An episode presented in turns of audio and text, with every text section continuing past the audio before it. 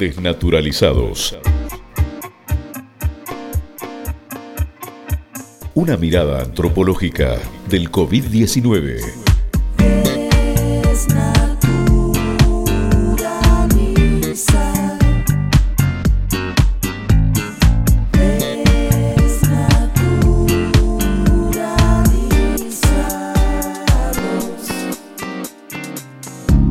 Hola, bienvenidos. Mi nombre es Eduardo Giuria, soy médico anestesiólogo y un estudiante avanzado en antropología, a punto de recibirme. A través de este espacio quiero invitarte a transitar la pandemia que tanto nos preocupa desde otro lugar. Darle una mirada menos médica, menos cientificista y más humana. Y recorrer nuestro aquí y ahora a través de la historia, la cultura y la enfermedad. Lo que menos quiero hacer es hablar de ella y sí de hombres y mujeres que nos enfermamos, de la sociedad que puede enfermarse, del factor humano.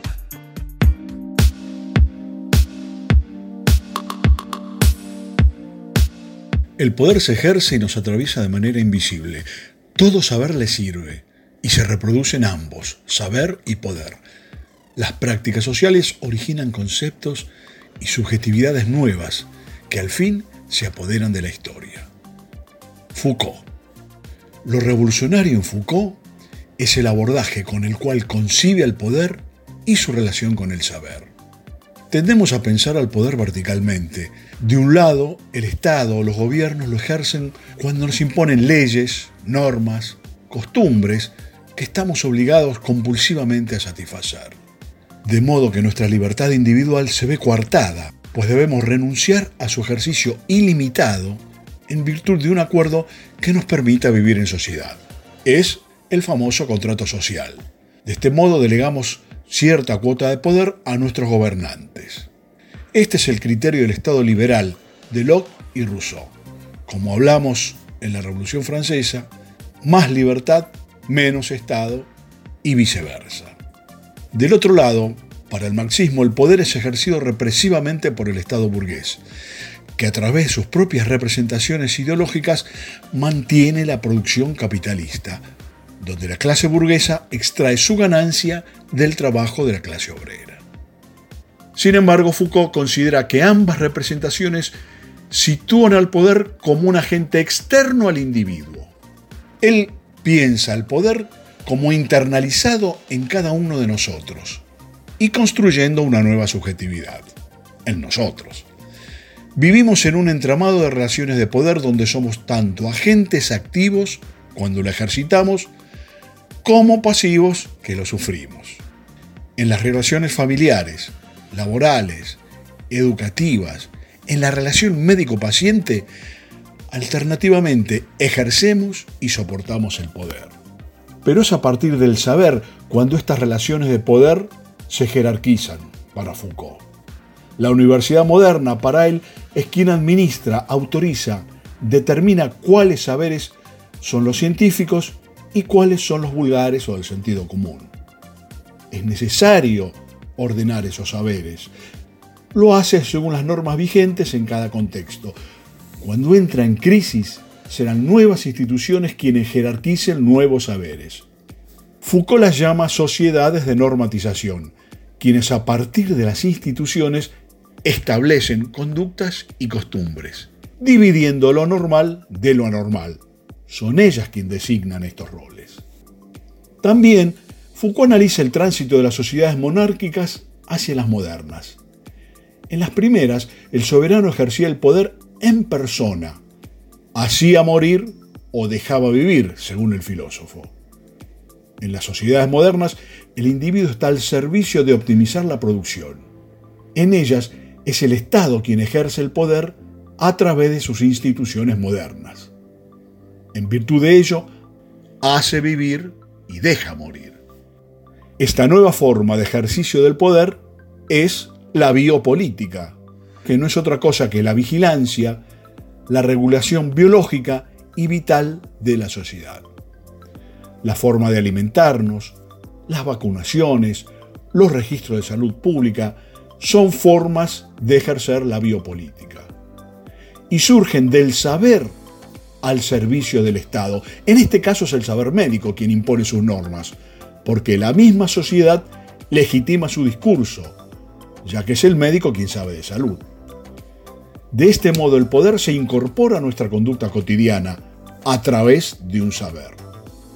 Hasta aquí, Foucault muy resumido. Con estos elementos les propongo analizar los hechos actuales bajo su óptica.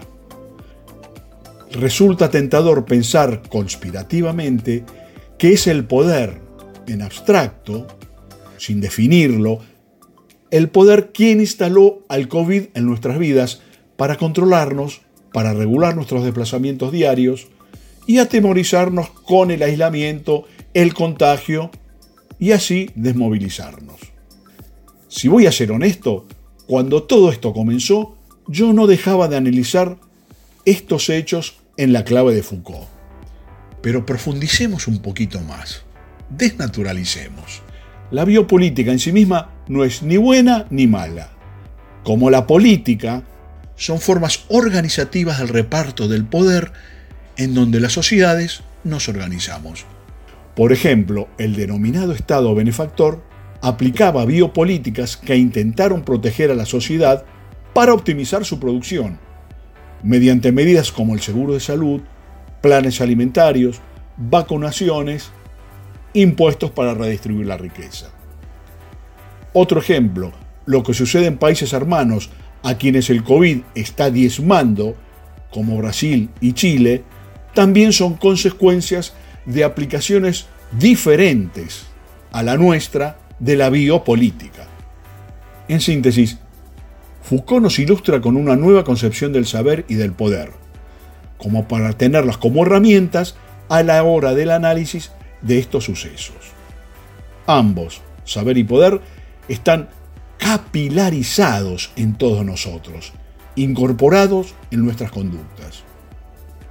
Entonces, debiera ser el ejercicio responsable de nuestra libertad individual quien nos oriente tanto al incorporar críticamente nuevos saberes acerca del COVID, como a la hora de ejercer nuestra cuota de poder y desplazarnos teniendo en cuenta que estamos incluidos en una sociedad.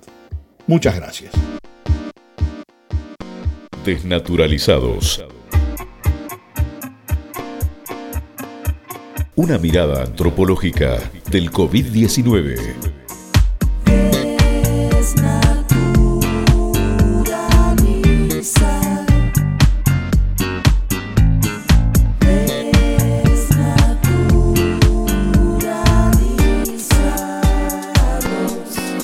Conducción. Eduardo Yuria. Locución. Luis Caballero. Tema original. Desnaturalizados de Asimut. Producción general y edición, Eleonora Yuria. Dirección de radio, Carlos Santillán. Una realización de Radio Municipal Saigüeque, Centenario, Neuquén, Argentina.